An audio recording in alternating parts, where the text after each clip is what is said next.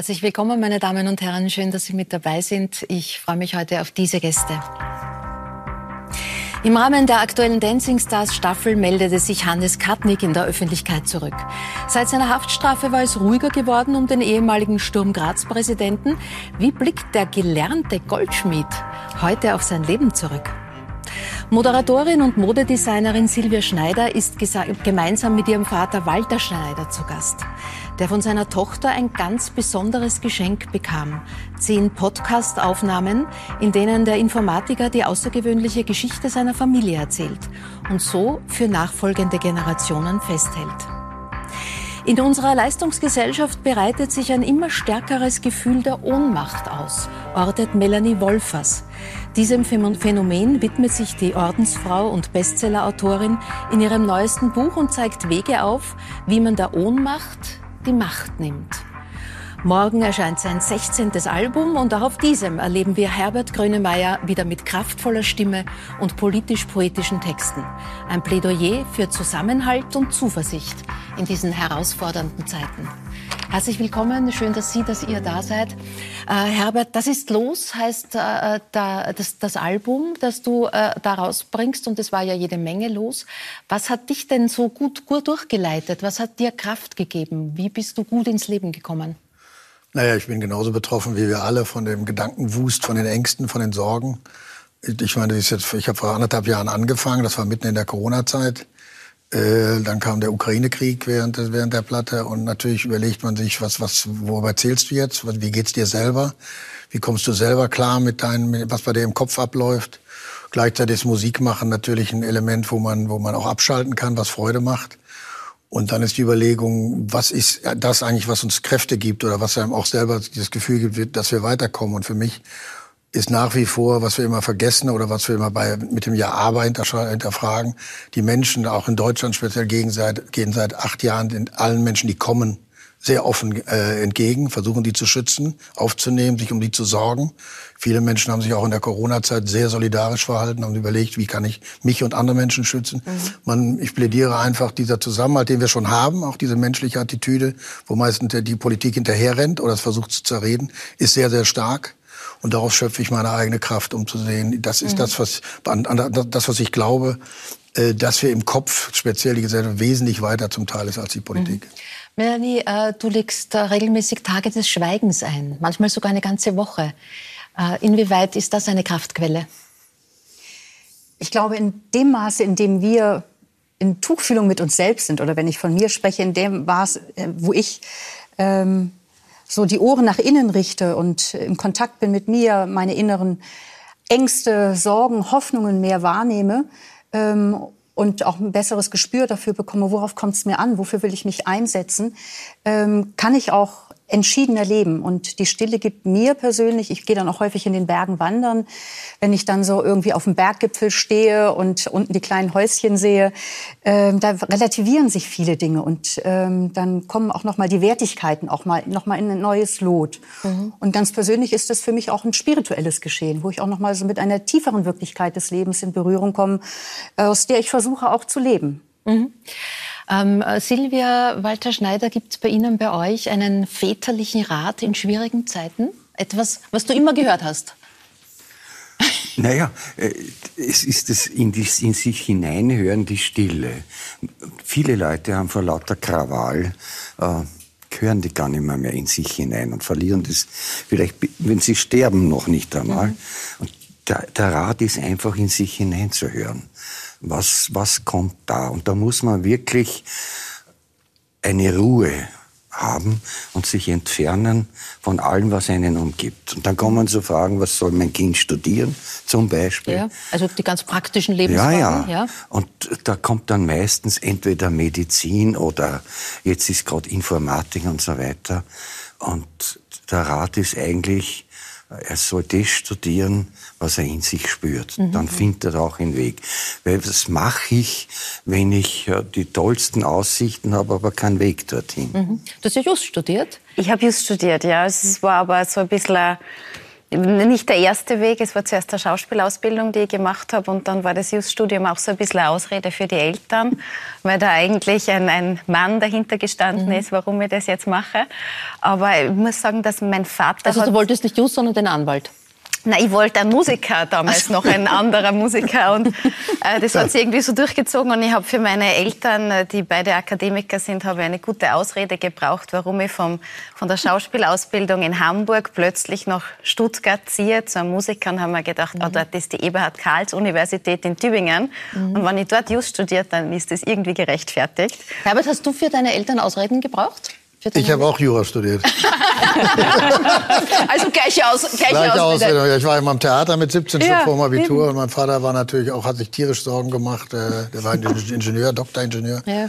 Und hat tierisch sich Sorgen gemacht, was aus mir wird. Ich war jetzt nicht ganz blöd, aber er hat gesagt, oh Gott, oh Gott. Und dann habe ich gesagt, okay, dann studiere ich für dich Jura. Aber ich war schon am Theater und habe das dann so. Ich habe einige Scheine gemacht, aber dann habe ich auch abgebrochen. Ja. Hannes, äh, Ratschläge, um durchs, äh, durch herausfordernde Zeiten zu kommen.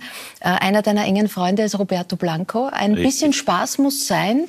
Äh, ist das ein, eine Art Lebenselixier? Also taugt das auch? Äh, um, das ist ja herausfordernder, als es klingt. Gehört zum Leben Spaß. Wenn man keinen Spaß hat, dann lebt man nicht richtig. Das ist falsch. Also ich bewundere ihn, er ist 85 Jahre jetzt schon und war ein sehr erfolgreicher Moderator mhm. und ist heute noch immer so lustig, hat viele Schattenseiten hinter mhm. sich, aber es hat alles gemeistert. Mhm. Wenn man ihn heute trifft, er ist noch immer fröhlich, und mir gefällt seine Art und seine Höflichkeit, wie er mit Menschen umgeht. Aber geht es auch dir so, dass du in Zeiten, wo es gerade schwierig ist? Oder ja, ja, na, ich habe viel da, erlebt Da gab es ja, gab's ja. ja viel in deinem Leben, wo man es versucht, einfach auch in, in, im Frohsinn zu bleiben. Ja, nein, das, Gott sei Dank bin ich das geblieben, weil ich gewusst habe, das, was ich getan habe, ist im Sport gang und gäbe. Mhm. Und da wird natürlich, da haben sie mich ausgesucht und ich war das Bauernopfer halt in Österreich, weil ich halt bekannt war und leider vorlaut. Wir haben zwei Juristen am Tisch. Ja, das macht nichts. Werden Sie da rausgehauen? Die, die können Sie auch täuschen. Die Juristen können nie bei Gericht entscheiden, nur der Richter. Ja, genau. Und Alles der, andere zählt. Der, der hat ja entschieden. Ja. Herbert, äh, ich habe kürzlich hier am Tisch saß Ulrike Lunacek, frühere Grünen-Politikerin in Österreich. Sie hat ein Buch über ihren Vater geschrieben, der Agrarmanager war und der gewissermaßen als Vermächtnis den Satz hinterlassen hat, vergesst die Freude nicht.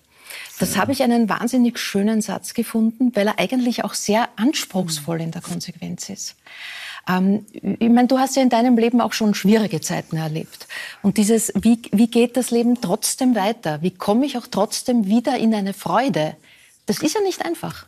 Ich denke, das ist sicherlich nicht immer einfach, selber in die Freude zu kommen. Aber ich glaube, es ist der, Anspruch an uns alle, dass wir, da, wenn wir merken, dass einer aus unserer Umgebung, Familie oder Freunden keine Freude empfindet, dass wir auf den zugehen und versuchen, den da rauszuholen. Also ich glaube, das war das, was mich in meiner schweren Zeit äh, mir geholfen hat, als damals mein Bruder, meine Frau starb.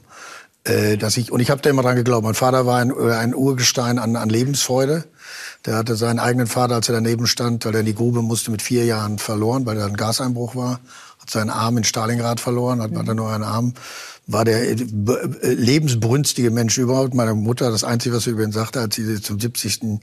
Äh, Geburtstag eine Rede hielt, nicht ich liebe ihn, sondern dass ein Mann so fröhlich sein kann, ist ungewöhnlich. äh, der hat das Leben genossen, der hat da reingebissen, aber hat auch immer gepredigt, dass die Freunde, die Freundschaften, mhm. das sind, was einen mhm. trägt. Deswegen ist das eine eben äh, Rat geben ist das eine, das andere ist aber wirklich auf Menschen zugehen, auch in dieser Zeit. Zu gucken, mhm. wem geht's wirklich, wem geht's nicht auch nicht nur auch sozial schlecht, was ja auch noch mal eine ihre Herausforderung ist, sondern eben auch mental schlecht und dann hinzugehen. Das haben meine Freunde mit mir gemacht und ich finde, was wir Menschen können, ist manchmal fehlen uns die Worte, aber das, die Schönheit steht darin, dass man einfach, ich, ich weiß nicht, was ich dir sagen soll, ich will dir aber nur zeigen, ich bin bei dir. Na, viele Leute sagen, ich weiß jetzt nicht, wenn ich, dem geht's so schlecht, der ist krank oder der hatte, ich weiß gar nicht, was ich sagen soll, ich lasse den in Ruhe. Das ist der größte Fehler. Lieber äh, mhm. ungeschickt stammeln, aber da sein, als nicht hinzugehen und nichts sagen. Das ist, glaube ich, Ist so. das das Wesen der Seelsorge, Melanie? Du bist ja auch Studentenseelsorgerin gewesen. Mhm. Ja, ich glaube einfach, diese Präsenz zu zeigen. Und zwar sowohl in den schönen Zeiten, sich mitzufreuen. Geteilte Freude ist doppelte Freude, also auch sich am Glück und am Erfolg der anderen, die dann auch eben kommen und erzählen, mitzufreuen. Aber eben auch gerade, wenn es einem schlecht geht, dann so der, der Schmerzpunkt, denke ich, wenn man sich mies fühlt, ist ja häufig, dass man sich so Mutterseelen allein fühlt ja. und, und so äh, allein und verlassen. Und da eben, was, was Sie sagen, Herr Grönemeyer, also ähm, auch wenn jemand stammelt, aber einfach sich zuwenden, so drei Z, Zeit, Zuwendung und das dritte Z fällt mir jetzt nicht ein. Also ich habe normalerweise kommen mir immer drei Z Zeit, Zuwendung äh, und einfach zuhören. Mhm. Genau. Ja. Ähm, also so da, da zu mhm. sein. Ich glaube, das ist das wertvollste Geschenk, was wir in, in schlechten Zeiten einander machen können, weil ja, das trägt dann irgendwie schon so ein Stückchen. Wenn ich mhm. merke, ich kann da auf jemanden bauen, wenn der Boden unter meinen Füßen wackelt, ich kann da auf jemanden bauen, das gibt schon wieder ein Stück Lichtblick und, und mhm. lässt den Tag in einem etwas helleren Licht erscheinen. Und das sehen wir ja auch bei den Themen, die du, die du auch äh, auf diesem Album ansprichst, dass ja auf individueller Ebene ganz vieles funktioniert, äh, wo wir uns auf politischer Ebene ganz schwer tun. Ja, aber das ist der Punkt. Ich glaube, wir, es wird immer, also wenn ich auch darüber rede, über den Zusammenhalt in der Gesellschaft oder über die Stärke einer Gesellschaft, dann kommt immer gleich, ja, aber da ist doch auch das und das. Ja, das ist auch richtig. Das ist auch nicht so, dass ich mhm. das nicht sehe. Aber gleichzeitig muss man auch an diese äh, energetischen, eine Gesellschaft hat eine Energie, hat eine Kraft, hat eine Wucht. Und das ist auch was, was wirklich auch so ein, so ein Zusammenhalt fördert. Und man muss mhm. das auch immer herausstreichen. Weil wir sonst immer in diesem, und das, das lernt man auch in England. Also in England lernt man, also die Engländer, wenn man mit Engländern zusammensetzt, so als Deutscher, und unterhält sich stundenlang über Politik, da schlafen denen die Füße ein. Das wenn man sich für die Regierung beschwert, dann denken, wo, hat der nicht was Vernünftiges zu erzählen? Also die sind viel selbstverantwortlicher. Die Situation ist viel härter. Und im Parlament geht es ja richtig auch zu im Unternehmen. Und im Parlament ne? geht zu, aber die schieben nicht immer alles auf die Regierung. Die sagen, ich muss selbst mich auch um meinen. Und das sehe ich mhm. genauso. Ich finde es auch elementar, dass man nicht immer, wir, wir haben zum Glück ein besseres Sozialsystem als die Engländer. Es geht vielen Menschen in England deutlich schlechter. Aber wir müssen auch aufhören, alles immer der Politik anzulasten, weil das heißt ja quasi, ich habe selber keine Verantwortung. Mhm. Und das ist absurd. Weil, und deswegen sage, nehme ich immer dieses Beispiel, auch in Deutschland, die Menschen sind an die Bahnhöfe gegangen. Frau Merkel ist dann da aufgestiegen. Die hat nicht selber gesagt, wir gehen mal alle jetzt zum Bahnhof, sondern das haben die Menschen von sich aus getan. Weil sie mhm. gesehen haben, die Menschen sind über, und auch jetzt mit der Ukraine, die Menschen sind den Leuten. Und das zeigt eben, welche Reife auch eine Gesellschaft hat. Man muss nicht immer so tun, als wenn da nur Deppen rumrasen oder so, sondern das ist eine, da steckt auch eine große Kraft und große menschliche Klugheit dahinter. Apropos England, ich habe dich ja noch in England verortet, wo du lang gelebt hast. England, Berlin, Göttingen, Bochum, das sind so die Stationen. Und jetzt lese ich der Beginn der ersten Aufnahmesessions für dieses Album in einem Haus in Italien. Mhm. Das ist ein vollkommen anderes Lebensgefühl. Gibt es einen mediterranen, mediterranen Grönemeyer? Da sieht man das nicht. Ja. Ich bin der norditalienische Typ, eindeutig blond, blond grünäugig und äh, absoluter Südtiroler. Nein, das hatte damit zu tun, dass wir immer in, in Städten waren vorher und in der Corona-Zeit wollten wir jetzt nicht unbedingt in eine Stadt gehen und haben dann und mein Partner Alex Silva, mit dem ich zusammenarbeite, ja. der ist wohl Waliser, aber die Eltern kommen aus Italien, aus Bologna. Mhm. Der ist äh, wirklich durchgezogener Italiener. Und wir haben dann überlegt, wo gehen wir hin im Herbst?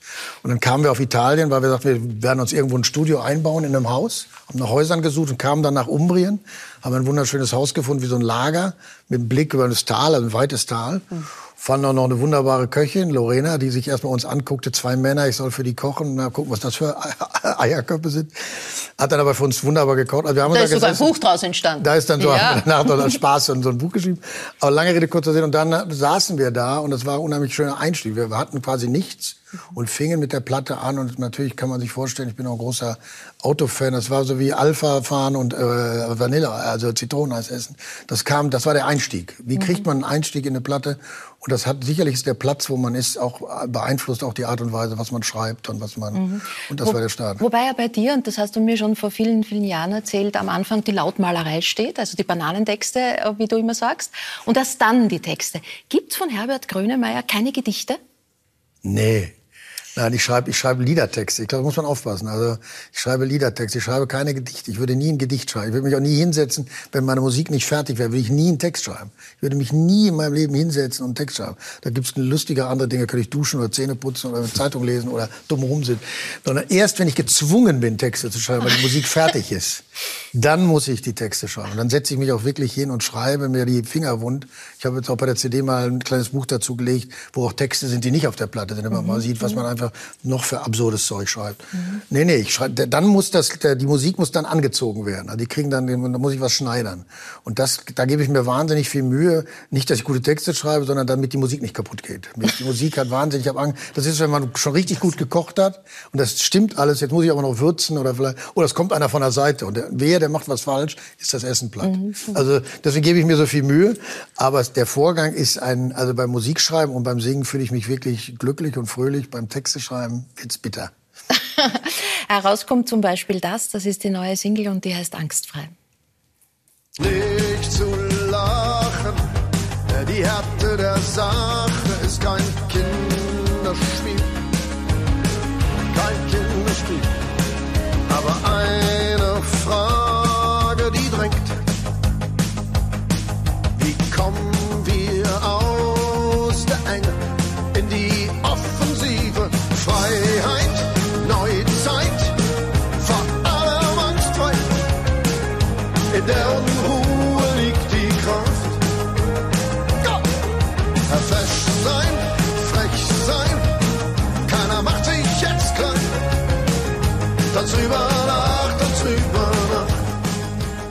Im Video äh, heißt die Strategie, um angstfrei zu werden, sich bewegen, tanzen.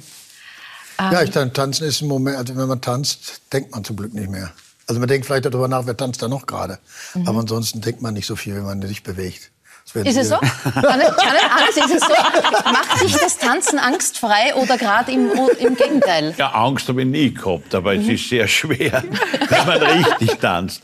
Disco-Tanz oder Balltänze, Ja. das ist ganz was anderes. Ah, ja, verstehe. Also wenn man da bei Dancing Star mit den Profis tanzt, das ist eine andere Welt.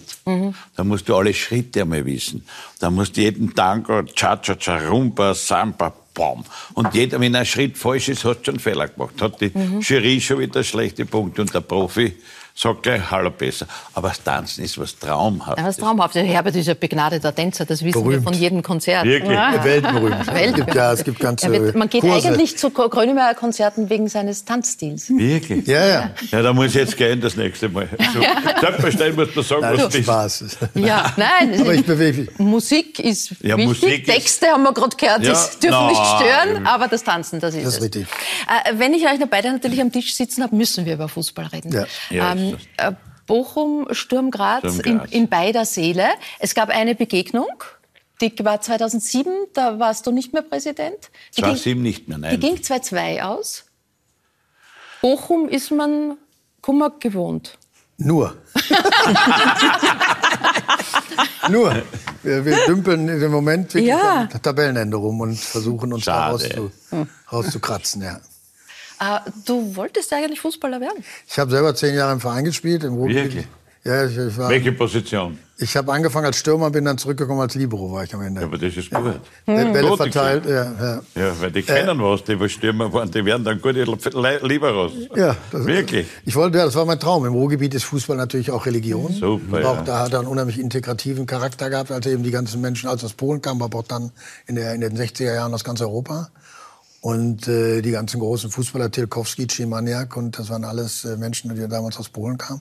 Doch, ich wollte, das war das ist das Schönste. Es gibt keinen, es gibt nichts Schönes. Es gibt, man geht ge- unheimlich gerne auf die Bühne, aber wenn ich einen Rasen sehe und wenn ich, wenn ich sehe, wie diese, und dieses Geklicker, wenn man sich die Stollen an, die Schuhe angezogen hat und klickert über die, den Flur, darf raus.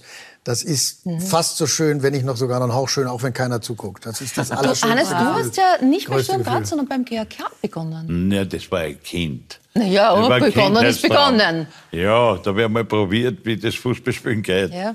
Aber nur dort war man kein Leben mit dem Verein. Bei Sturm war Leben. Da waren die, die Fans, das war eine andere Welt. Der GRK war der feine Club.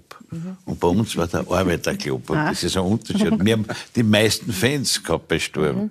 Man nichts gegen GRK, die braucht man. Weil das ist dann, wenn man später denkt, im Verein, das Derby war wichtig, weil es hat uns einiges an Geld gebracht. Ja. wenn es da viele Fanatiker gibt, die kehren weg, das ist völlig, völlig falsch wirtschaftlich. Aber Sturm ist eine Le Religion in Ja. Steiermark, Nein, aber jetzt in Österreich auch schon. Fußball überhaupt. Silvia, du warst sogar beim LASK mal Field-Reporterin Ja. für den Privatsender RTL. Ja, tatsächlich. Die, die Liebe zum LASK vom, vom Vater? Nein, über, überhaupt nicht. Also Fußball war etwas, was in unserer Familie nicht passiert ist. Und dann habe ich für den äh, LASK eben als Field-Reporterin vor Ort sein dürfen. Das war ein Spiel gegen Besiktas. Und ich habe mich sehr, sehr gut äh, vorbereitet auf das Spiel, weil ich gewusst habe, ich muss da glänzen und brillieren. Äh, ohne da jetzt in, dem, in der Thematik zu sehr vorher verhaftet gewesen zu sein und habe mich super vorbereitet. Alles. Ich hätte die Fragen, glaube ich, auch auf Türkisch stellen können. Und wir haben das Vorgespräch gehabt mit dem Regisseur und ich erkläre ihm meine Herangehensweise an die Fragen und an das Interview und so weiter und was ich alles vorbereitet habe. Und der hört sich das 15 Minuten an und irgendwann sagt er so, Schatzerle, frag einfach, wie das Spiel war. das war so dann die Herangehensweise zu dem. Aber es war ein super Erlebnis, es war ein sensationeller Moment. Ich werde das nie vergessen. Und da ist dann auch die Liebe zu diesem Sport gekommen mit diesem Spiel, äh, weil man da einfach erlebt, was die Massen da für Ja, ja. Emotionen ausschütten und was das für wie das verbindet, im Trennenden verbindet. Also das war super. Apropos im Trennenden verbinden, ein gutes Stichwort. Ähm, Ich habe äh, deinen Vater und dich heute eingeladen und danke für das Vertrauen, weil ich euch beide in den Seitenblicken gesehen habe. Ähm, Es war ein Weinuckerfest im Bundeskanzleramt und da habt ihr angedeutet und äh, Herr Schneider, Sie haben das sehr berührend erzählt, ähm, so ein bisschen die, die verworrene äh, Familiengeschichte, in der es einige Fronten im wahrsten Sinne des Wortes gibt, die bis heute eine Rolle spielen. Kannst du es kurz skizzieren? Ich versuche es kurz zu skizzieren, weil es ist relativ kompliziert. Also äh, meine väterliche Seite ist quasi äh, österreichisch, die mütterliche Seite ist polnisch. Und beide Familien haben natürlich auf ihren Seiten Vergangenheit. Und es geht in beiden Generationen zurück bis zum Ersten Weltkrieg, wo äh, beide Urgroßväter in militärischen Funktionen sehr weit oben war. Und diese Geschichte ist dann weitergegeben worden in der mütterlichen und väterlichen Familie. Und dann im Zweiten Weltkrieg eben äh, die polnische Seite und die österreichische Seite, die ganz unterschiedliche Positionen im Zweiten Weltkrieg eingenommen haben und mit den unterschiedlichsten Schicksalen. Ne? Und äh, auf der polnischen Seite die Verwandtschaft, in Auschwitz viel erlebt hat, teilweise auch umgekommen ist, geflohen ist teilweise. Dann die österreichische Seite, die ähm, Volksdeutsche waren aus, aus Russland und aus, ähm, aus dem Banat eben. Und die dann zusammenfinden bei der Hochzeit meiner Eltern. Beide Familien, beide Familiensträngen mit ihrer Geschichte und wo die, diese geschichtliche Vorbelastung auf beiden Seiten aber noch so stark war, dass sie das bis in die Ehe meiner Eltern eigentlich übertragen hat und das einfach immer ein Tischthema war, ein großes Streitthema, was wir Kinder damals noch nicht verstanden haben, aber was sie einfach bis in diese Generation durchgezogen hat, die vielleicht ich noch bin und die ich noch verstehe und, und interessant finde. Und wie es jetzt weitergeht mit den anderen Generationen, das wird interessant. Aber es ist einfach spannend, wenn so zwei extrem divergente Geschichten zusammenkommen in einer Ehe, was das bedeutet und welche unterschiedlichen Geschichtswahrnehmungen die mitnehmen. Das ist ja das, was wir auch heute vielfach erleben. Deshalb scheint mir das auch so heutig zu sein, zu dieses Thema, auch wenn es da jetzt äh, in die Geschichte hineingeht. Herr Schneider, Sie haben sich sehr intensiv mit der Familiengeschichte auseinandergesetzt. Teilweise. Ja, aber warum? Also was, was, was haben Sie da? Man wird da einfach hineingestoßen. Also äh, ich bin Flüchtlingskind, ich war im Flüchtlingslager. Äh, Ich habe die Enge im Flüchtlingslager, da waren die Betten mit Decken umspannt und ich habe noch Erinnerungen, wie ich als Kind unter den Decken zu meinem, äh, dem Bett meiner Eltern, da haben immer pro Familie ein Bett und alle drinnen. Und da hat man äh, Erinnerungen daran. Und wenn ich nur, Auschwitz ist ja durchaus bekannt, aber auf der anderen Seite hat es ja dasselbe gegeben. Hitler hat also die Zivilbevölkerung möglichst nicht flüchten lassen, damit die Soldaten bis zum letzten äh, Tropfen gekämpft haben, Blutstropfen. Und so sind die dann in die Gefangenschaft gekommen, äh, über verschiedene Ver Ich sag Vernichtungslager. Ich glaube, das letzte war Rudolfsgnad. Und da passiert Folgendes. Mein Großvater war Bürgermeister in der Gemeinde und hatte einen Sekretär, der war aus Serbien und meine Tante trifft den Sekretär in diesem Lager und der ist der Kommandant. Und er sagt, was machst denn du da? Und sie sagt, ich mach nichts, aber ihr macht's mit uns. Da hat's dann noch etliche Geschichten, die ich überspringe. Und am Abend ist Appell und der Kommandant ist mit zwei Soldaten mit aufgepflanzten Bajonett erschienen. Und das hat geheißen Exekution. Und er ruft meine Großmutter, deren Tochter meine Tante und die beiden Cousinen auf. Und wortlos vorne die, die, der eine mit dem Bajonett und hinten der andere mit dem Bajonett und der Kommandant ganz vorne oder ganz hinten, weiß ich nicht mehr. Und sie verlassen das Lager und da gehen sie ein Stückchen weiter, eine halbe Stunde und dann schickt er die beiden Soldaten nach Hause und klopft auf seine Pistolentasche und sagt, es erledige ich und geht dann weiter, bis die Sonne untergegangen ist. Und dann zeigt er ihnen da Richtung Österreich und die konnten flüchten. Silvia, das ist für deinen Vater sichtlich sehr emotional und das kann man ja auch gut nachvollziehen. Gleichzeitig fragen sich viele Menschen bei diesen Geschichten, was hat das jetzt mit mir zu tun? Was hat das mit dir zu tun? Also ich, ich, glaube, ich bin so ein bisschen die letzte Generation, also, nicht die, also ich bin eine Generation, die quasi noch mit den Geschichten der Großväter, der Großmütter aufgewachsen ist und die sich daran erinnern kann.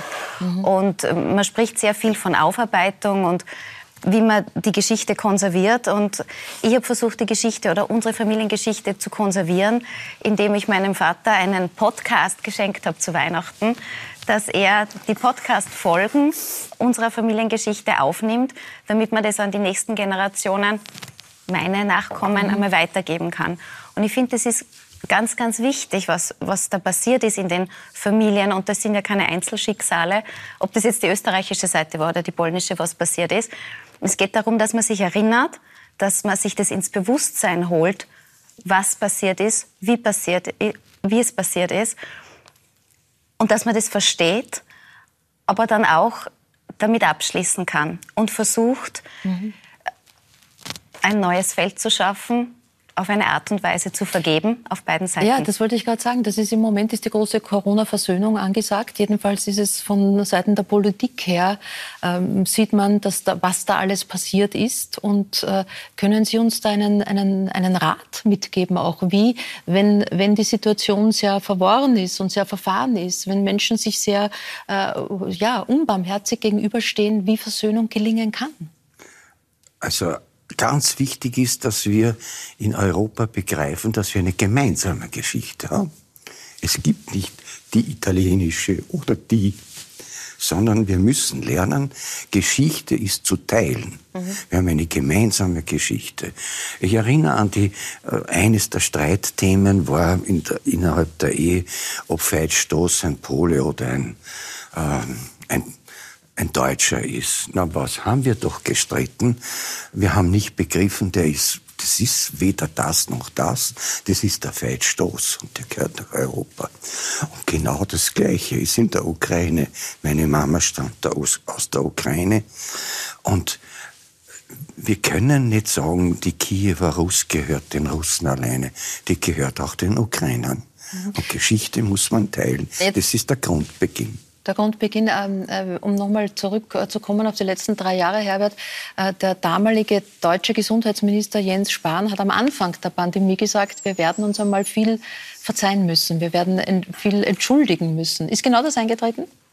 Ja, ich denke auf jeden Fall. Ich glaube, wir müssen einfach aufpassen, dass wir, wir justieren auch jetzt noch unser Gehirn, unsere Entscheidung jeden Tag nach. Keiner von uns hat die Wahrheit mit Löffeln gefressen. Wir sind alle versuchen, uns unsere Wahrheit zu bauen. Die verändert sich aber wirklich wöchentlich. Und das führt auch dazu, dass man äh, auch den Menschen, die vielleicht äh, anders denken, anders ticken, die in unseren Augen auch während der Zeit vielleicht völlig konträr getickt haben, wie wir das dachten, was richtig und falsch ist. Mhm. Aber das, es gibt eben nicht nur eine Wahrheit, es gibt halt 14 oder 82 Wahrheiten. Und wenn wir das nicht begreifen, das fängt ja in der Familie an, wenn wir nicht begreifen, dass wir uns alle anders entwickeln, dass wir genau, was wir gerade hören, was, wie, wie durchdrungen wir auch sind von den Geschichten unserer Familien. Das darf man ja auch nicht vergessen. Ich komme zum Beispiel auch aus einer Familie, die, meine Tanten waren anthroposophische Ärztinnen. Mhm. Also die hätten mir, glaube ich, jetzt auch einen, einen, Vortrag gehalten, also was Impfen, nicht Impfen angeht. Die hätten eine ganz andere, ich wurde auch gegen Pocken erst geimpft, glaube ich, mit 14 oder 15, mhm. weil die dachten, das ist äh, mhm. lebensgefährlich. Äh, äh, man muss respektieren, äh, äh, dass es andere Wahrheiten gibt, was man nicht respektieren muss, wenn man anfängt, mit seiner Wahrheit andere Leute anzuschränken oder indoktrinieren zu wollen. Das ist ein Unterschied. Ich finde es völlig äh, richtig, mhm. dass jeder seine Intimsphäre hat, auch seine Wahrheit hat, aber nicht, wenn er anfängt, anderen Leuten daraus Vorschriften zu machen. Da wird es also wird's mit schwierig. Mhm. Aber insofern wird es dazu führen, dass wir in der, in der, in hoffentlich in dem Ausgang der nächsten Jahre lernen müssen, auch untereinander äh, mhm. zu verzeihen oder auch äh, uns etwas im Kopf zu entstaunen, würde ich sagen. Aber wir sind alle nach wie vor beim hohen Level der Unsicherheit. Also wir haben alle, wissen alle nicht ganz genau, wie wir mit der Zeit umgehen. Und deswegen braucht es eine, auch eine Gelassenheit und auch. Mhm. Äh, Silvia, jetzt weiß man, dass gerade was diese Geschichten betrifft, die Geschichte seines Vaters und seiner Familie, äh, dass es nicht mehr viele Zeitzeugen gibt. Mhm. Jetzt habt ihr diesen Podcast aufgenommen. Ähm, habt ihr vor, den auch der Öffentlichkeit irgendwie äh, zugänglich zu machen? Also ich weiß nicht, es war ursprünglich war die Idee, dass das wirklich etwas für unsere Familie ist und die Kinder und Kindeskinder und, und das ist sehr persönlich, was da erzählt wird. Und ich glaube, wir lassen das vorerst vielleicht noch im familiären Rahmen, aber dann kann man vielleicht vielleicht werden wir es irgendwann einmal auch der Allgemeinheit zur Verfügung stellen. Einfach weil es unfassbar spannende Geschichten sind, die der Papa zu erzählen hat. Und, und ich wünschte, ich hätte das damals schon natürlich mit meinen Großeltern gemacht auf beiden Seiten. Und ich habe auch gestern sehr lange noch mit meinem Onkel in Polen telefoniert, der äh, der da die geschichtliche Seite dort sehr aufgearbeitet hat. Und das sind unfassbare Geschichten, die da aus unserer Familie sind, über Angehörige, die in Matratzen aus Auschwitz geflüchtet sind und dann lange Fluchtwege hingelegt haben und was sie da alles erlebt haben. Und das ist beeindruckend, das ist schockierend. Das ist, ich habe auch jetzt das Tagebuch meines Großvaters, deines Papas äh, gelesen aus der Kriegszeit, aus der Gefangenen, Gefangenschaft. Und was da erzählt wird, das ist so nüchtern und trocken, dass man sich gar nicht vorstellen kann. Und dann dazwischen kommt was, da erschreckt man sich so sehr, dass sie im Gefangenenlager mit Arsen vergiftetes Brot bekommen haben und dann Angst gehabt haben, überhaupt noch irgendwas mhm. zu essen, was ihnen gegeben wurde. Ganz viele Geschichten auch vom Krieg. Und ich habe den Opa einmal gefragt, ob er jemals auf ihn schießen hat müssen. Und er hat damals gesagt, er war nie in der Situation, dass er auf ihn schießen hat müssen. Und jetzt, wie ich aber die, das Tagebuch gelesen habe, ich kann es mir nicht vorstellen. Also da werden Gefechtssituationen beschrieben mhm. und natürlich Mhm. Herr Schneider, Silvia hat gesagt, das war dann schon auch Thema im Streit am Mittagstisch, äh, wenn sozusagen diese Geschichte so, sich entladen hat. Ja. War Ihnen wichtig, dass Ihre Kinder da involviert sind, dass sie das mitbekommen, das dass sie alles wir, wissen? Das wollten wir gerade nicht. Dann, wenn das passiert ist, dann tut es mir heute noch leid. Äh, es ist so gekommen, aber Gott sei Dank ist die Entwicklung anders gelaufen was mir gefallen hat. Der Herr Grönemeyer hat über paar Punkte gesprochen, wo ich also nur applaudieren kann. Einmal als erstes, ich möchte es nur hinweisen, die Freude, die er angeschnitten hat. Freude schöner Götterfunken ist das Beginn unserer Hymne. Und wenn wir äh, nachdenken, was das Primitzwunder Jesu war, dann war das die Hochzeit zu Kanaan. Und es war nicht, dass die Rauschkugeln voll sind, sondern dass in der Gemeinschaft Freude erlebt wird. Mhm. Ja, äh, Melanie, Verzeihen ist ja ein Herzensthema von dir eigentlich auch. Auch, ja. Warum mhm. ist es so wichtig? Ich glaube, niemand kommt durchs Leben, ohne nicht wirklich tiefe Beziehungswunden auch zu erleiden. Und äh, das sind vielleicht die tiefsten Wunden, die uns geschlagen werden. Und da ist so die Frage, wie gehe ich auf Dauer mit Verletzungen, mit Kränkungen um, dass sie mich nicht seelisch und körperlich krank machen. Und zwar mich und auch nicht zunehmend die Beziehungen vergiften, sondern wie gelingt wieder neu ein Brückenschlag. Ähm, und da möchte ich einfach auch Menschen unterstützen und daraus ähm, schöpfe ich meine Arbeit oder auch in den Büchern. Mhm. Weil ich, ich denke, ähm, ja, wenn ich auf Dauer innerlich, vorhin war die Frage, wie kann Versöhnung gelingen? Also ich, ich glaube, zwischen Menschen, also man kann ja zwischen Versöhnen und Vergeben unterscheiden. Versöhnung ist etwas, wo sich zwei Menschen die Hand reichen oder zwei Völker die Hand reichen. Vergeben ist erstmal oder Verzeihen ist erstmal ein innerseelischer Prozess. Und ich glaube, wenn man diesen, in, ich weiß nicht, ob Sie da zustimmen würden, jetzt auch so von dem, worüber Sie gerade gesprochen haben, aber ähm, dieser innerseelische Prozess ist notwendig, damit man auch wirklich sich versöhnen kann.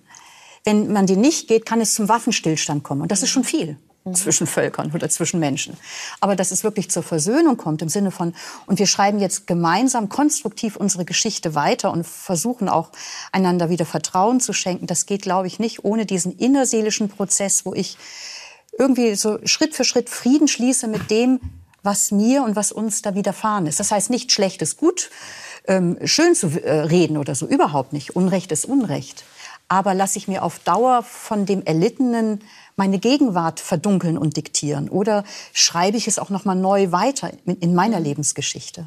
Es ist ja nicht so weit weg von dem Thema, dem du dich jetzt widmest. Und das ist ein, ein Gefühl, dass, äh, wenn man die täglichen Nachrichten sieht, äh, wohl viele haben, egal ob wir von der Pandemiezeit reden oder jetzt vom Krieg, von der Flüchtlingskrise, ähm, die Ohnmacht. Man fühlt sich ohnmächtig. Mhm. Würdest du mir zustimmen, dass das Gegenteil der Ohnmacht vielleicht gar nicht einmal die Macht ist, sondern die Ermächtigung? Ja.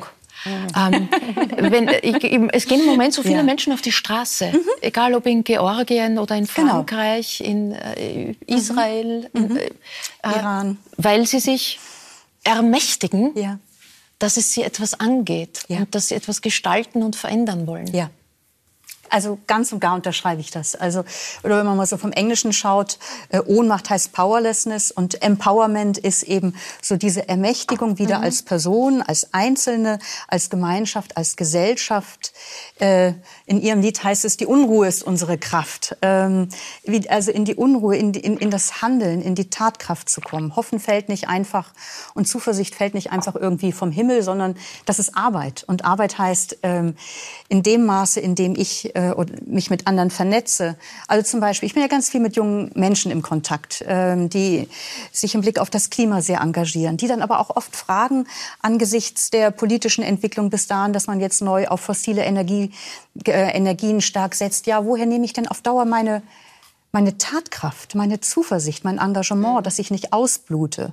Und ich glaube zum einen, dass Freude da ein wichtiges Thema ist, wie wir es gerade hatten, auch wirklich Freude oder Sinnhaftigkeit äh, zu erfahren, indem ja das, was ich tue, dass ich auf die Straße gehe, dass ich mich engagiere, ist in sich sinnvoll ähm, und das das gibt Energie und Freude. Und das andere eben wirklich auch so, ähm, in dem Maß, in dem wir uns miteinander vernetzen, können wir auch etwas bewegen. Also dort, wo, wenn man auch mal so geschichtlich schaut, habe ich vorhin auch bei Ihrem Wortbeitrag gedacht, Herr Grönemeyer, also dort, wenn man so gesch äh, geschichtlich schaut, was auch ähm, Bewegung gebracht hat und äh, irgendwie zu einem Umschwung geführt hat, da waren das häufig so geschichtliche Momente, wo man den Eindruck hatte, bislang gab es da bestimmte Ansichten, die waren Norm, Gang und Gäbe und da haben sich genügend Menschen engagiert und dann kam es richtig zu einem Kipppunkt. So wie es im Klimakipppunkte gibt, gibt es auch Social, Social Tipping Points, dass es auf einmal zu einem Umschwung kommt und bislang Ungeahntes auf einmal möglich wird. Und ich glaube, das gibt einfach eine ganz große mhm. Tatkraft und Ermächtigung, sich vor Augen zu führen, auch aus dem geschichtlichen Wissen. Viele Dinge, die wir heute als selbstverständlich erachten, Frauenwahlrecht etc., das sind alles mal Dinge, für die Menschen gekämpft haben. Oder mhm. die Abschaffung der Rassentrennungsgesetze in den USA wurde von einer schwarzen ähm, Amerikanerin, die einfach sich geweigert hat, Rosa Parks im Bus aufzustehen. Und da wurde sie verhaftet, also für einen Weißen aufzustehen, wurde sie verhaftet. Und dann kam es zu einer großen äh, Bewegung. Und ich glaube, da ist kein Schritt zu klein. Und das ist auch so ein Anliegen, was ich auch mit meinem mhm. Buch habe, ähm, weil ich einerseits die Ohnmacht ganz stark wahrnehme in Gesprächen, weil viele soziologische Studien zeigen, das ist das am weitesten verbreiteste Gefühl. Und ich glaube, eigentlich ist vielleicht nichts gefährlicher derzeit, als wenn wir als Individuen und als Gemeinschaft ähm, uns äh, in eine Haltung der Ohnmacht ähm, oder in eine Haltung der Ohnmacht hineinrutschen. Das eine ist das Gefühl von Ohnmacht, aber das andere ist, komme ich in eine entmutigte Haltung hinein. Mhm. Und dann heißt es entweder, ja okay, dann feiere ich noch und gucke nach mir die Sinnflut oder ich werde zynisch oder aggressiv, aber werde nicht mehr konstruktiv auch einen gesellschaftlichen Wandel mhm. herbeiführen. Herbert Ambelini Wolfers schreibt auch, dass die Ohnmacht ein, eine Konsequenz ist aus der wenn wir es politisch zuordnen, neoliberalen Erzählung, die uns sagt, alles ist möglich, wenn man nur wirklich will. Ähm, macht uns das ohnmächtig? Wie geht es dir damit? mit der Selbst. Ja, das ist ein gemeiner, ist ein absolut gemeiner Satz. Also was heißt das, wenn man es nur will? Es gibt viele Menschen, die sind auch vom Leben so geprägt und durch das Unglück so geprägt, dass sie zum Teil gar nicht in der Lage sind, ihr Leben in die Hand zu nehmen. Also es durch Krankheit, durch Sorgen, durch soziale Zwänge, durch, durch äh, Geschichte. Und da ist es die Gemeinschaft, die das in die Hand nehmen soll. Und ich finde das wunderbar, was Sie sagen. Dieses Aufbrechen, sich aufmachen, äh, äh, Dinge in die Hand zu nehmen, auch in solchen Zeiten wie jetzt. Und deswegen sage ich, komme ich immer wieder zurück auf dieses, was die Menschen wirklich, das, das tut einem auch gut, weil es eben die Ohnmacht äh, bekämpft, auch in sich selber. Dass man selber das Gefühl hat, ich kann, ich lebe noch, ich lebe noch, ich existiere, ich existiere in der Gemeinschaft. Der ne Neoliberalismus ist das Fiese, dass man sagt, das hat, im Umkehrschluss sagt der ja auch, wenn du das nicht schaffst, bist du selber schuld. Das ist ja eine ganz üble, üble Nummer. Das ist so ähnlich wie den Menschen, die, die ich beschäftige mich gerade ähm, mit dem Thema Armut in der Gesellschaft. Äh, es gibt in Deutschland 13 Millionen von Armut betroffene Menschen. Wenn man weiß, dass davon nur 5 Prozent keine Arbeit haben, der Rest sind Menschen, die arbeiten, die im Ruhestand sind, die nicht äh, erwerbslos sind, weil sie krank sind oder sich um Menschen kümmern, äh, dann sieht man mal, das ist, so geht das nicht. Es geht nicht darum, dass man sagt, du bist selber an, deiner, äh, an, deinem, an deinem Schicksal schuld. Die Gemeinschaft, das ist für mich genauso, wenn ich, eine, eine Gemeinschaft ist eine Familie, so wie wir zusammen, und wenn man sich trifft und weiß, einer am Tisch durchgeht eine schwere Zeit, sei es äh, mental oder auch finanziell, dann gehen nicht alle danach nach Hause, sitzen drei da am Tisch, die haben es äh, noch und nöcher und keine Ahnung, dann hat man miteinander gegessen und dann sagt man, tschüss, mach's gut, jeder würde sagen, wie geht's dir? Was hast du? Kann ich dir helfen? Ne? Äh, so funktioniert Gemeinschaft. Aber nicht, geht ja nicht, sagt, du bist selber schuld, äh, mach mal was Vernünftiges, komm mal in die Gänge. Äh, nein. Und das ist eben dieser Neoliberalismus ist fies. Das ist, weil es den Menschen das Gefühl gibt, du bist schuld an dem, wo du bist. Und so einfach ist es eben nicht. Mhm. Äh, Melanie, du hast Theologie und Philosophie studiert, als Studentenseelsorgerin an der Uni in München gearbeitet. Vor fast 20 Jahren bist du dann nach Wien gekommen um hier dem Orden der Salvatorianerinnen äh, beizutreten, einzutreten. Was hat dich zu diesem Schritt damals erwogen?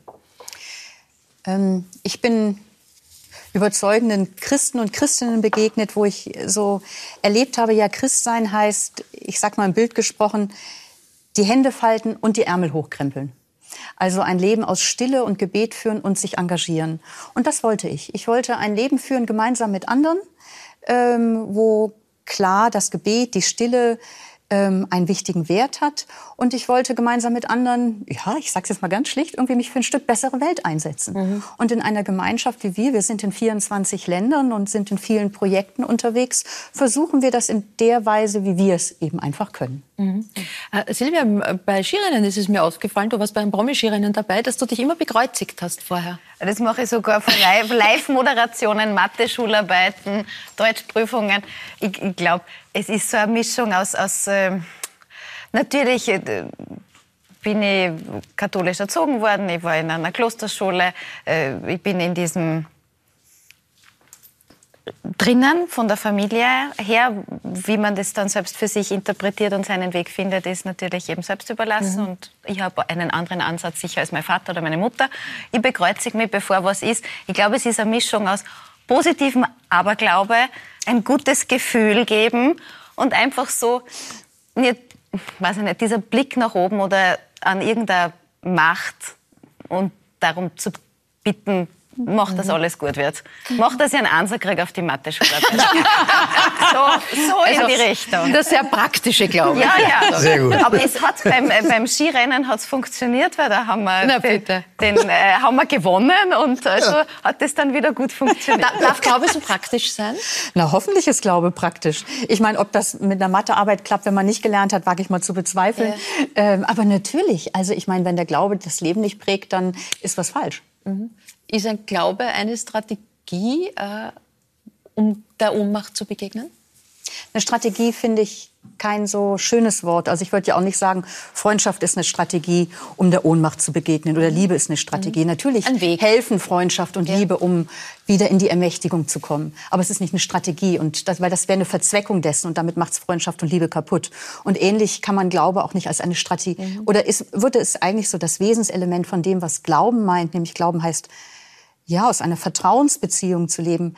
Ähm, und da, das, das hilft natürlich. Also wenn ich im Letzten glaube oder erahne, ich bin, ich sag mal so, in einem, im, im Großen und Ganzen geborgen, mhm. dann hilft mir das auch wieder Hoffnung zu schöpfen und ins Handeln zu kommen. Mhm. Es gibt ja den schönen Satz, wie kann ich je wieder sagen, ich liebe dich, wenn es heißt, Autos lieben Shell. Was war das Ende?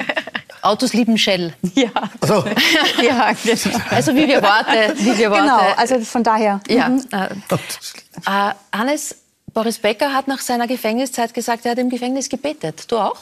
Nein, habe ich nicht. Nein. Es ist zwar, die, die Priester sind gekommen, aber Du hast mit ihnen Schmäh geführt. na, wir haben Schmäh geführt nicht, aber es war mir nicht danach. Das war dir nicht danach. Weil es kann dir niemand helfen, was du gemacht hast. Man kann sich nur selbst helfen und nachdenken, dass man sowas nicht mehr macht. Und das habe ich getan. Aber es kann mir niemand helfen. Nicht einmal die eigene Frau, der Sohn oder irgendjemand. Immer selbst ist man schuld für gewisse Situationen. Und ich musste selbst aus diesem ganzen Dilemma raus.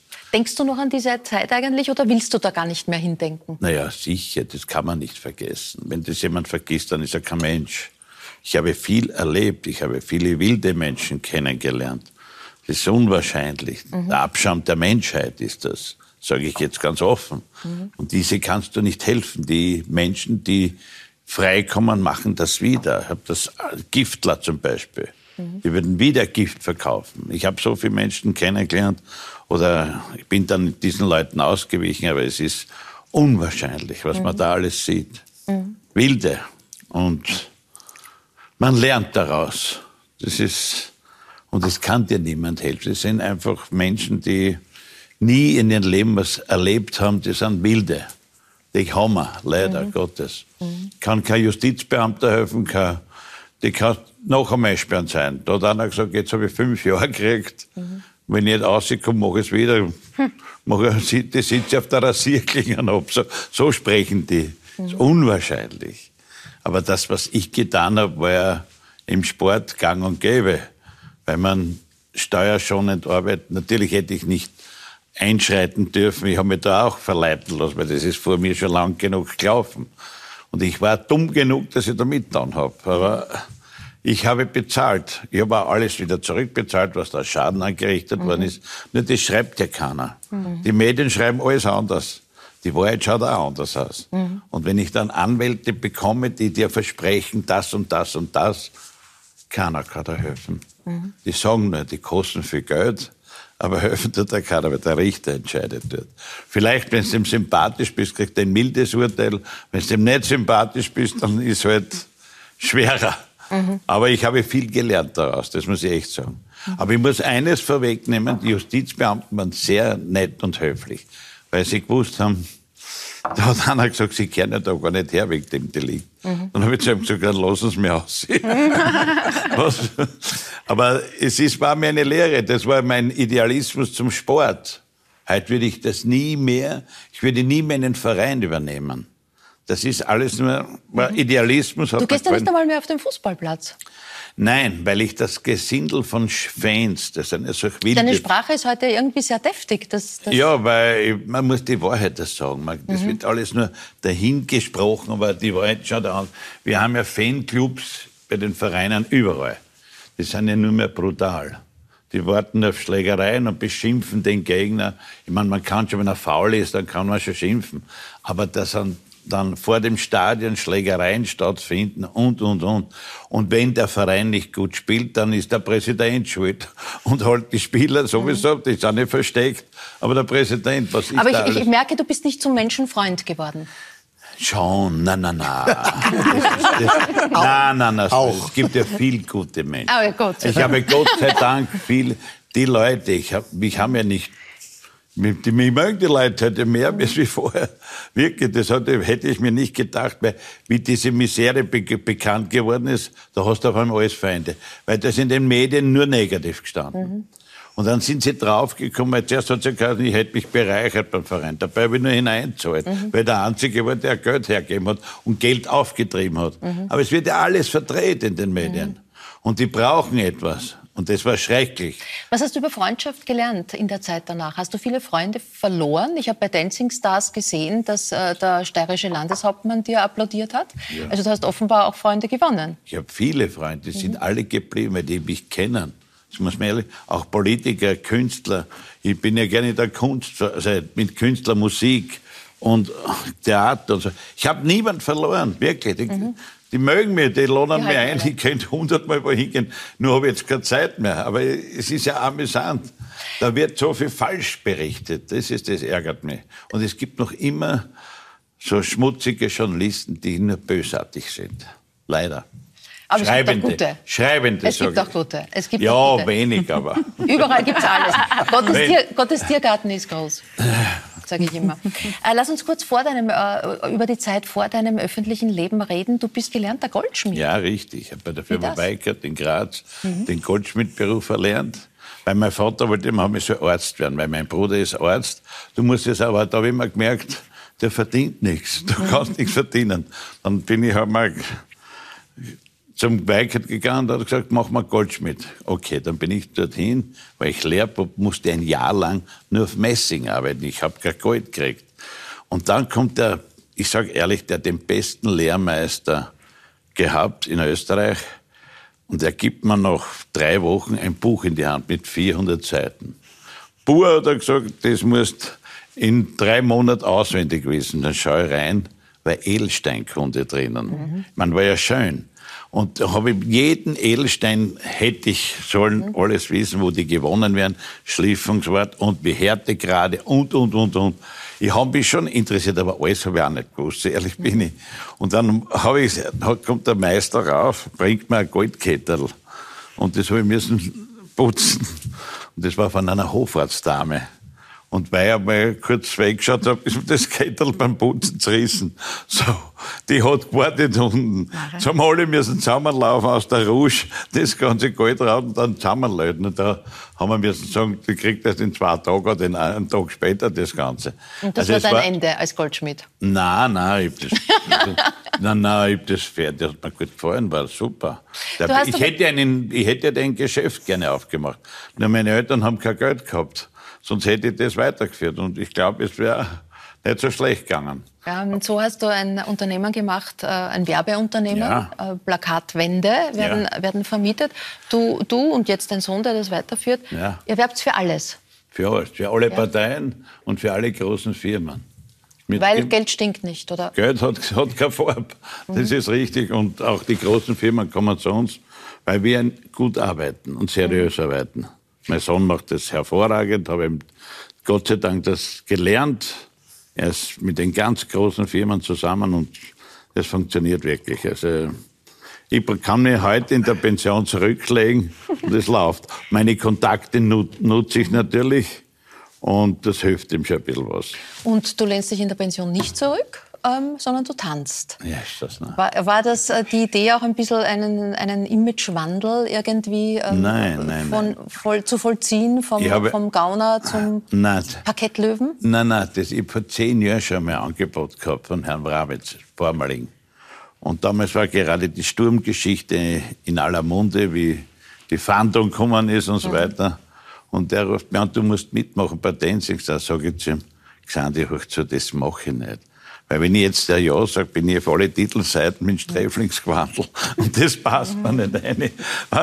Und damit habe ich abgesagt. Und jetzt da war halt, ich wollte nicht mitmachen, aber da waren so nette Menschen im ORF, mein, machen Sie mit, das ist lustig, Sie sind ein Unterhalter und so weiter. Ja, die haben mich dann überredet, dann komme ich da am Königelberg, da kommt eine Dame und sagt, okay, sind Sie so lieb, schauen Sie, den Vertrag nicht unterschrieben gehabt, schauen Sie mir durch die schönen Ballkleider.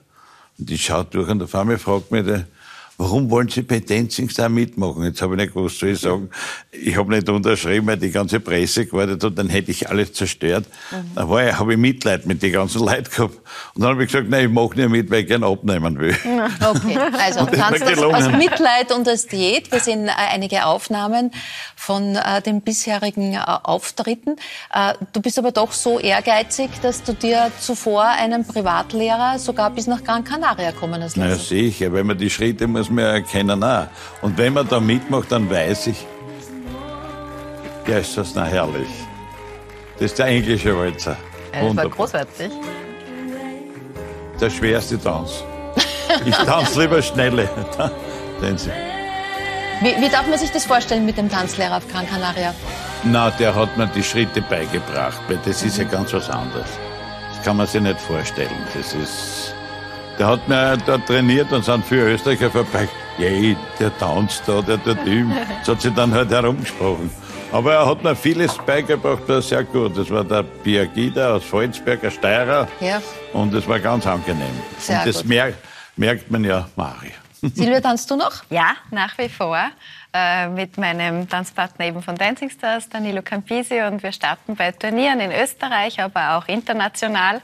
Jetzt ist gerade eine Trainingspause, weil der Danilo eben bei euch sehr eingeteilt ist. Aber ich habe durch Dancing Stars die, die Lust und die Leidenschaft zum Tanzen absolut wiederentdeckt. Das ist das schönste Hobby. Und gleichzeitig mit einem Kollegen von Dancing Stars, wo ich war in der Staffel, Markus Nader, ein Boxer, der hat mich dann auch noch zum Boxen gebracht. Jetzt mache ich Tanzen und Boxen. Aber ich sehe perfekt. dass du mal geschlagen bist. du hast noch keinen Boxer gekriegt. Das heißt aber, du bist jetzt in der Profiliga. Äh, Also im Tanzsport heißt es, wenn ein, ähm, ein Amateur mit einem Profi tanzt, in unserem Fall ist der Danilo der Profi, ich bin der Amateur, heißt es Pro-Am. Und in dieser Kategorie starten wir. Da gibt es dann unterschiedliche Altersklassen. Und da haben wir auch schon den ein oder anderen ersten Platz geholt. Und da freue ich mich sehr drüber. Gratuliere. Gut, dann wünschen wir alles Gute weiterhin allen meinen Gästen. Danke, sage ich, für die Zeit, für die Expertise, für Einblicke in äh, sehr Persönliches. Danke Ihnen, meine Damen und Herren, fürs Interesse. Ähm, Herbert Grönemeyer darf ich noch sagen, äh, wenn Sie ihn tanzen sehen wollen und singen auch am 24. Mai, äh, macht er Station auf seiner Tour in der Wiener Stadthalle. Nächstes Mal äh, wird hier das Schriftsteller-Ehepaar Michael Köhlmeier Meier und seine Gattin Monika Helfer Platz nehmen. Ich freue mich auf den AMS-Chef Johannes Kopf. Wir werden über die aktuelle Arbeitsplatzsituation, aber auch über seine künstlerische Seite sprechen. Caroline Athanasiadis ist der amtierende Dancing Star, Kabarettistin, äh, Moderatorin, Mutter. Ähm, Wie schafft sie das alles? Und vor allem reden wir aber darüber, warum viele Frauen genau dieser Satz so nervt. Und Hank G, Unternehmer und Influencer. Das dann nächste Woche für heute auf Wiederschauen und gute Nacht. Dankeschön. Wunderbar. Dankeschön. you